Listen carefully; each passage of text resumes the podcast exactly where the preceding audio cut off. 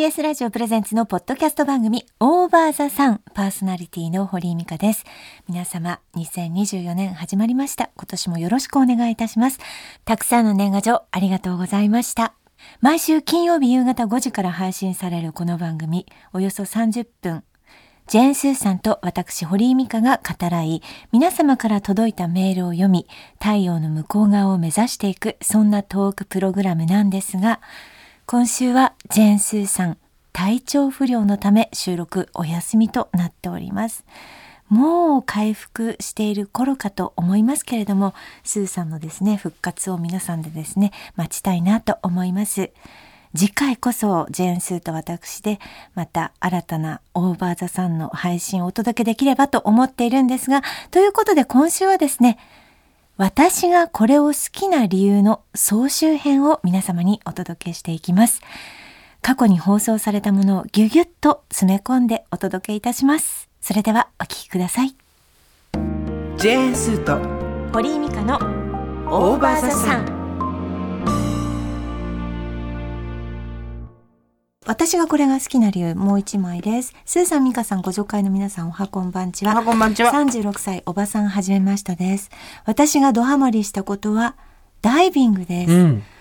前々から一度はやってみたいなと軽い気持ちで昨年石垣島にて初めてダイビングをしました、すると終わった後にスッキリ感開放感があり身も心もとても気持ちよくなりました、私は何事においてもゆったりしておりせかせかしないタイプのせいか海中での無重力感や誰からもせかされない追われない余計な音が何も聞こえない自分だけの世界観を味わえることにハマってしまいました先日洞窟体験をした際には恥ずかしくて誰にも言えませんが自分がリトルマーメイドになったような気持ちになりましたいいね、いいね。費用のかかる趣味のため頻繁には行けませんが、うん日3ヶ月に一度潜りに行っています。大場さんの主張やダイビングに定期的に心をリセットしながら日々を生き抜いております。それでは皆様引き続きご自愛ください。ありがとうございます。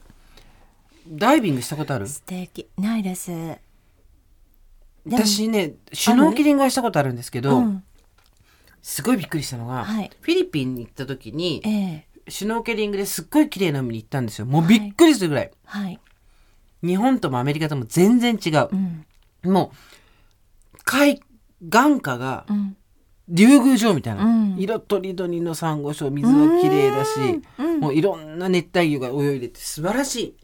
で、一番びっくりしたのが、こう、浅瀬から行くわけだよね。で、はい顔をつけて、シュノーケルをつけてパチャパチャパチャって行くんだけど、ガクンとあるところから海底に深く降りるところがあるんだけど、はい。その時にまるで自分が、こう、なんていう、空を飛んでるような気分になったわけ。ええそれまではパチャパチャパチャだったんだけど、ガクンと下がったところで、えいきなりふわっと自分がえ空を飛んでるような気持ちになって、あ、そう。うん。シュノシュノーケリング。でそうだったらダイビングなんかやったらすごいよね。また世界違うでしょうね。なんか、そういうダイビングスキー、スキーはどうですか？あスキーはもう全然あのー日常でやってましたからうんうん田舎だったので、うん。うんはいじゃあ毎毎日やってましたあだからあのダイビングとかも別に器具なしで潜れちゃう感じやめろよ。密漁かよ。深く深く深く深く行く自信はありますだれつってつってつって。俺がアマちゃんだってやつでしょ。ワカメと一緒に上がってくるっていう自信はあります 寒くないんですか？北の海。寒いですよ。冷たいですね。だって、でも、まあ、密漁になるから取っちゃいけないんでしょうけど、アワビとかも取れるんですよね、確かね。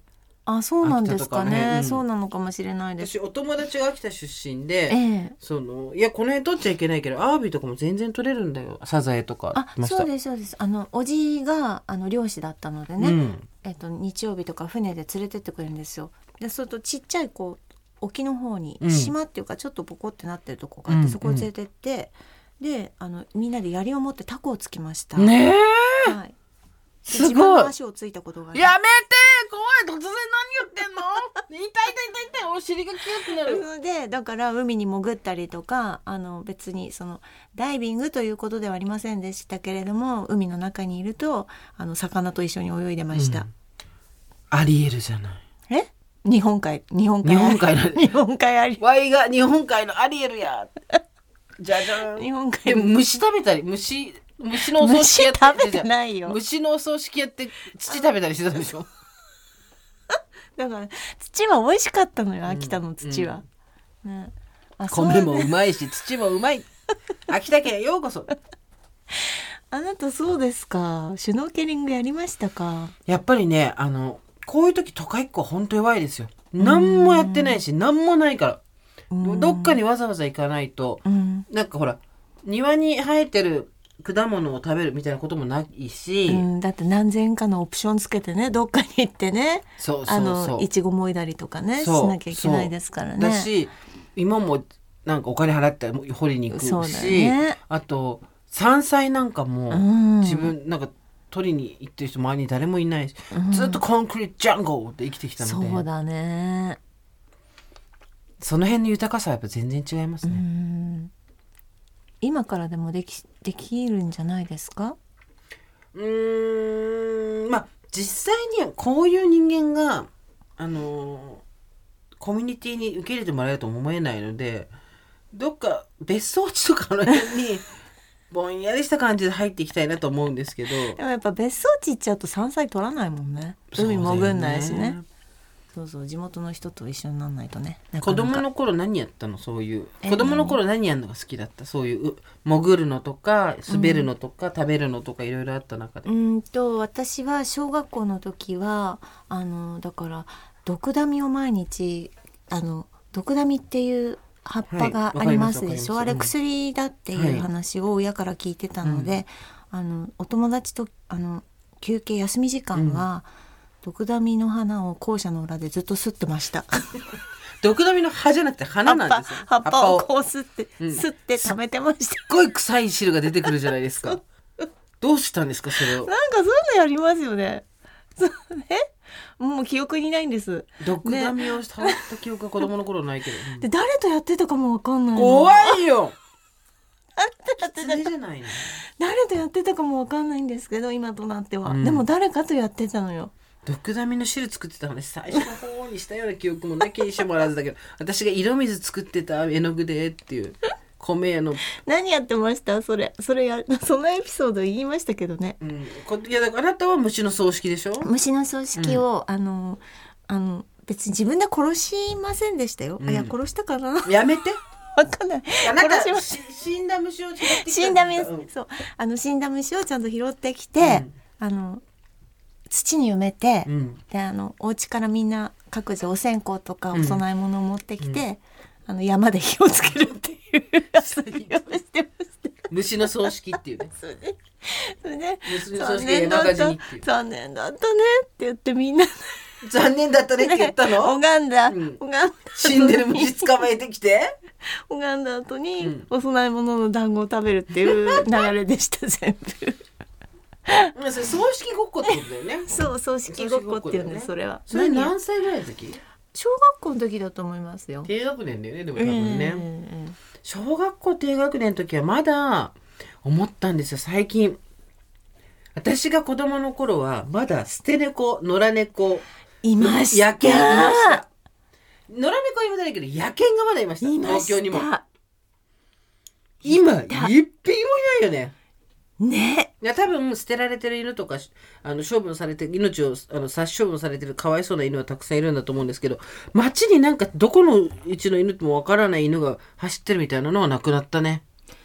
そもそも道も綺麗じゃないですか、うん。あなたの住んでたところはもう昔から綺麗なんですか？ああやって。道は同じですね。変わってないですね。うんねでも野犬もいたし捨て猫もいたんですよ、えうん。いたいた。今捨て猫ってほなんか場所によるんだろうけど、うん、餌をねたくさんこうなんかそうそうそう。与える人がいたりするよね、あとなんか芋虫とかもはい。毛虫とかも普通にいましたけど、はい。今桜の木の下でも東京全然いないじゃん。いない。どこ行ったんだろうね毛虫、ね。芋虫も毛虫もいないから葬式できませんよ。残念だったねって受ける 泣いてるみんなで「残念だったね」って言ってな泣くっていうのをねやってたスーさん、ミカさん、おはこんばんちは。41歳、バツイチ、おばさんネーム、蒸し野菜と申します。これすっごいわかる。私が好きなもの、それはカンカンです。うん話したことあったよね、番組でもカンの話ね。ローザ洋菓子店や資生堂パーラー、カルディの輸入菓子など、ビスケットやクッキーの缶、チョコレートの缶、さらにやワセリンや保湿クリームの缶まで。ちょっと懐かしい感じのレトロで可愛いデザインの缶を見つけたら、ジャケ買いをして、中身を食べ終わってから、かっこ使い終わってから、化粧品を入れたり、裁縫道具を入れたり、薬箱にしたり、領収書に入れたりと、小物の整理に活用しています。うなるほど金があればおしゃんで高級なインテリアに囲まれた生活をしてみたいと思うのですが、老後の資金も気になる中年としてはなかなかそれも叶いません。でも、IKEA やローは無印中心のシンプルなインテリアでも、家中のそこかしこに可愛いカンカンが置いてあれば目にも楽しく賑やかで、なんとなくいつも機嫌よくいられるのです。だらすぎる領収書の整理も可愛いカンカンに入ると思えば、ちょっとしたおままごと気分で取り、組めたりします、お金をかけずに家の中がちょっと華やぐコスパ最強インテリアそれがカンカンなのです。最近では可愛いカンカンのジャッジがどんどん緩くなってきてモロゾフやヨックモックの質実合計なカンカンも可愛く見えてきました。このままでは近い将来ノリのカンも可愛く見えてきてしまいそうで自分が怖いです。モロゾフのカンカンっておばあちゃんや母親が裁縫箱にしてませんでしたか？してました。あの、ま上が丸いやつねえー、カンカン活用は歴史ある中年女性のたしなみなのかもしれません。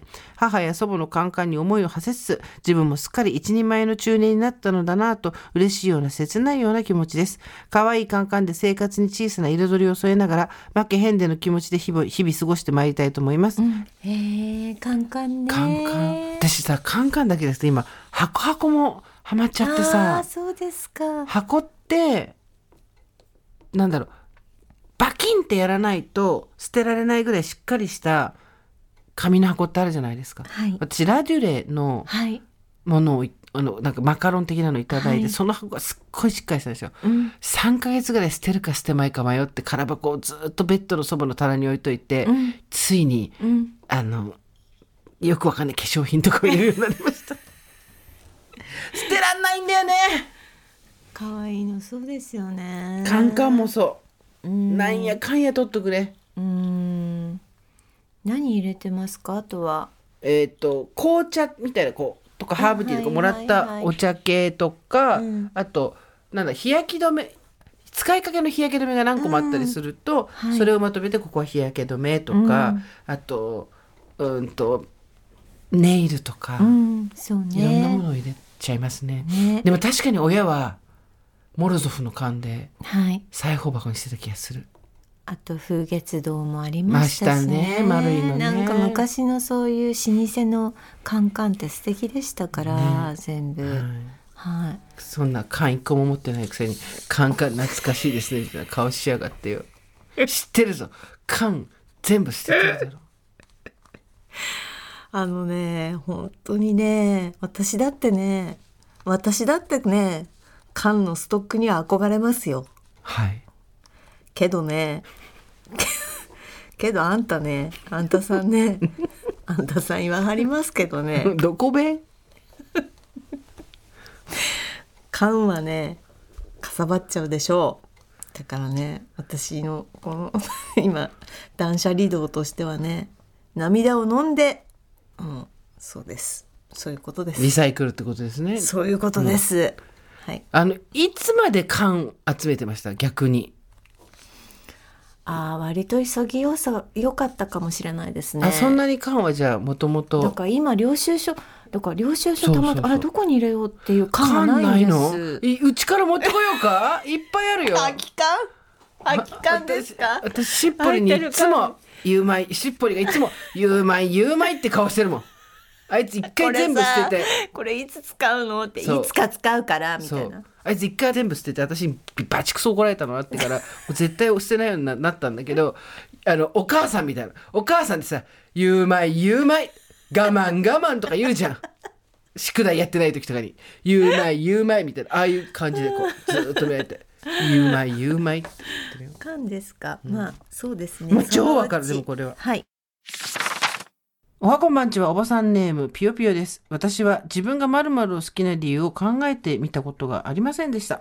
幸せなことに好きなものを無意識に選び続けて36年が経ちました。改めて向き合ってみると、好きという対象は人、物、文章、時間、思考など、無限に無条件に用意されていました、きっと今日好きなものを明日忘れていたり明日新しく好きになるものがあるのでしょう今のところ私が好きなのは映画です。その理由は映画ってきっと死ぬまでには見切れないほど生まれていて、そこに人を求める愛おしさを感じるからです。言葉や文化の壁を軽々と越え、こんな物語が誰かの脳みそにあるんだ。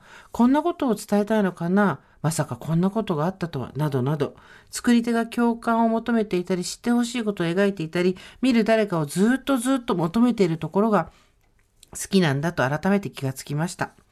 同時に人って孤独だなとも思いますが、この件についてはまた next time I will talk っていきなり英語の話始まってるね。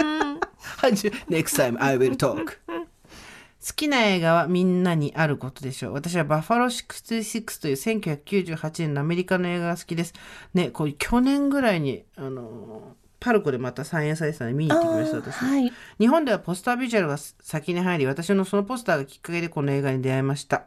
この映画が好きな理由は好きという感覚を信じることを学ばせてもらったからです。大切にしたいと思うものや人をシンプルに抱きしめることや撫でること、そんな当たり前のようなアクションに胸がときめきました。素直なアクションに中学生ながら惚れ惚れとしたのを覚えています。また時が経って改めて見ると自分の成長とともに新しい発見や受け取り方があって、ああ、やっぱり映画って好きです。そうだね。バッファロー66は結構大人になってから見ると、んなるほど、なるほど、うんなるほど、当時は感化してたな、みたいなことがあったりしますからね。表現をする上で文章でも写真でも絵でも造形物でもいいのだと思います。そんな中映画に控えている理由をこれからも見つけていきたいと思います。長くなってしまいすいません。お二人に読んでいただけると嬉しいです。季節の変わり目、お体崩されませんようご自愛ください。ピヨピヨ。私このメールの何が好きかって、はい。えー改めて向き合ってみると好きという対象は人物文章時間思考など無限に無条件に用意されていました。きっと今日好きなものを明日忘れていたり明日新しく好きになるものがあるんでしょうって。いうこのうん。このなんて言うんだろう。好きなものとの距離感っていうか適度な距離感、うんうん。執着がなのなさっていうかさ、うん。素晴らしいなと思ってさ、うん。のこれが好きで手放せないっていうことの美しさも強さも、うん。輝きも100%あるし、うん。でもそれが好きであることによって自分が不自由になってしまったりすることも多々あるわけじゃない。うん。っていう時に明日は明日でまた新しいものがうん。前からやってくる、自分から探しに行くんじゃなくてどんどん止めどなくうん。向こうからやってきてくれるっていう考え方ができるってすごいなと思って、これぐらいの感覚で好きっていうものと向き合っていくのをね。ちょっと羨ましいですね。どうしてもこうすごい熱量でギリギリとあの自分の身を焦がすように好きを燃やしていくっていうのがねうん私がやっちゃいがちなものまですから。たそうすると嫉妬したりとかね。そうね、そういうのもあるね。ねうんはい。スーさん、ミカさん、おはこんばんちは。どうも。みんなの好きな理由に触発され、遅ればせながら初めてメールします。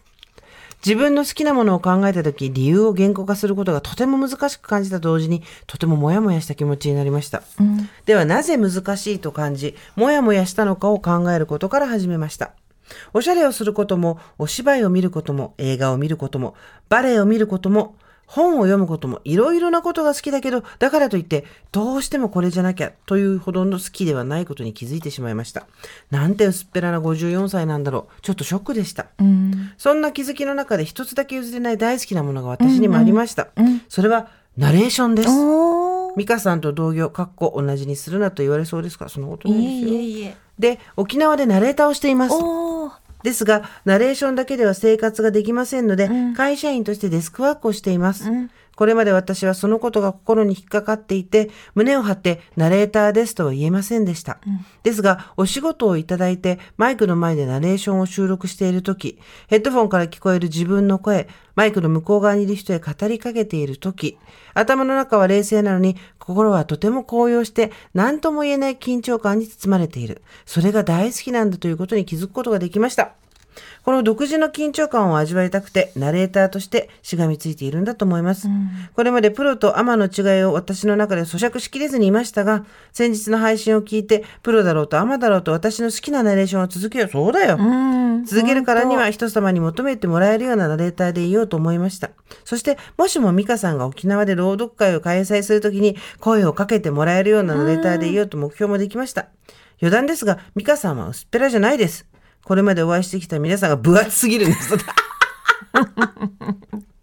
私はナレーションは好きだけど、自費で朗読会を開催できる経済的余裕も人脈も何もありません。うん美香さんは、キー局にアナウンサー職で就職できて、フリーになった途端に朗読会ができる努力と思い切りの良さの人なのです。そんな美香さんが好きですし、美香さんのナレーションもとても好きです。長文になってすいませんでした。毎週たくさんのメールが届くと思うので、このメールはお二人には届かないかもしれませんが、そんなことないですよ。好きを言語化することで心の整理がつき、きっかけをいただけたことに感謝しています。寒暖差の激しいこの時期、皆様どうぞご自愛ください。おばさんネーム、おでぶんたさんです。おでぶんだ、おでぶんださん。おでぶんだだってそうそうね。嬉しいね。面白い、うんそんな名前にしなくていいのにと思いつつもねでもナレーションが好きな人っていうのがもう一人いらっしゃって、うんそうですねあのナレーションも声優さんナレーターも声優さんもそうなんですけど、うんやっぱり楽しいあうんのやっててすごくハッピーな仕事だから、うんやりたい人は本当にたくさんいるんですよね、うん。だからなかなか仕事は本当に回ってこないんだけども、けどなんかいつか一本やれやりたいとかそうあこれができて幸せとかなんかその日のためにうん。頑張ってればそうですね。あなたさそのあれじゃないあのサラリーマン時代も、うん。まあ会社員時代も、うん、えっ、とナレーション結構な数やってたじゃないいろいろ、はいはいはい。あれはどうやってあそこに行ったわけ？あもうだから私はゼロでしたよ最初はナレーションなんでね、なんかまあ若い時はその、うん、ナレーションうまいねとかってなんかたまたまついたやつでうん。こう声かけてもらったので、うん。プロデューサーとかにね。だからあ私もしかしてナレーション他の人よりも若干得意なのかもしれない、役に立てるのかもしれないと思ったからナレーションをやろうって決めたんですけど、うん。自分で。でその時からやろうってスタートに立った時点で結構ゼロになるんですよね。なんか面白いことに。と？今あやろうって決めた途端なんか、あの発注がなくなるってこと？そうそう発注がないっていうか、え？まあ子供を産んで一回こうねはい下がったりとかもしてるんで、うん。ゼロからのスタートで、うん。そっから、えー、とナレーションやろうって決めてからそういわゆる提供読みですよ。なんかこの番組はソニーのなんとかでお送りしますみたいな、世界遺産で言うとこれなんか他でも言ったんですけど、えー、と提供読みでい呼ばれた時に、たまたまほ私が時間空いてて呼ばれた時に、あの提供読みの練習をしていきました家で。家で。何回も、世界遺産っぽく、うん。どういう提供読みができるかってやってって、うん。うん。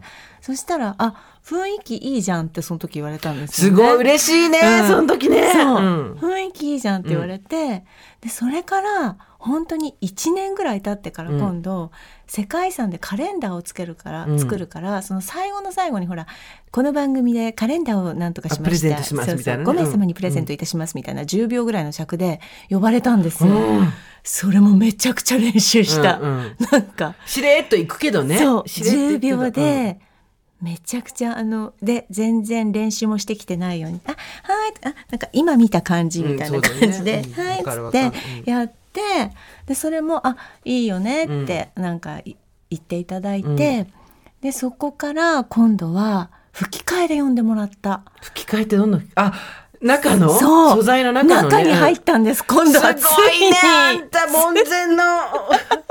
あれだよもう門前の門前の小僧。小僧習わぬお経を読むみたいなやつをこうあすごいすごいすごい。でキュッて入ってたわけだ。そう入ってて繰り返し繰り返しそう。密記してこう練習しれっとそうして、う。ん。で次はその吹き替えにちょっと使って入ったわもらった。けすごい、はい。なんだどういうの？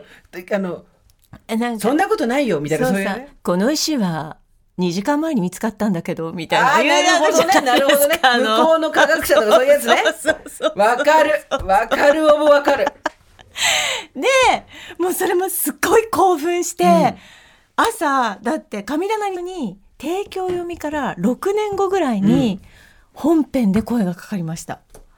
読んでたよね、はいあの時喜んでたよね、はい、あなたね。あそうあなたとトップ5をやった時にちょうどそれが決まって、うん。藤原竜也さんがメインで,、でサブで私があの半分ぐらい読ませてもらうっていうやつだったんですけど、もう決まった時に、なもう何とも言えないあれでしたよね。だから嬉しいよね。はい。もうもうちちっちゃいとこからじりじりじりじりでしたけどね。それが最後には世界遺産のインドで「バナナサンド!」ってなるんだからもう人生どこに転がるか分かだからそうおでぶんたさんも、そうなんです。全あなたでも今すごいいいこと言ったよ。最近大場田さん積極臭い話に後半になっちゃってあごめんババアねと思うんだけど違うの違うのはい。違うの。あなたがじゃない、今の話で読めとけば積極臭い話なんだけど、でも今すごい大事なこと言ったなと思って、うん。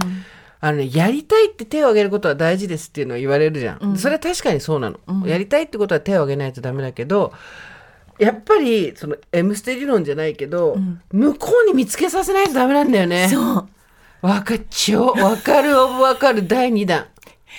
でやっぱ見つけてくれないなかな普か通にしたら見つけてくんない。そう。だからその1回のチャンスでしれっとでも死ぬほど練習してって。ソニーっぽくやったんだもん私。ソニーみたいな感じ。そうだよ。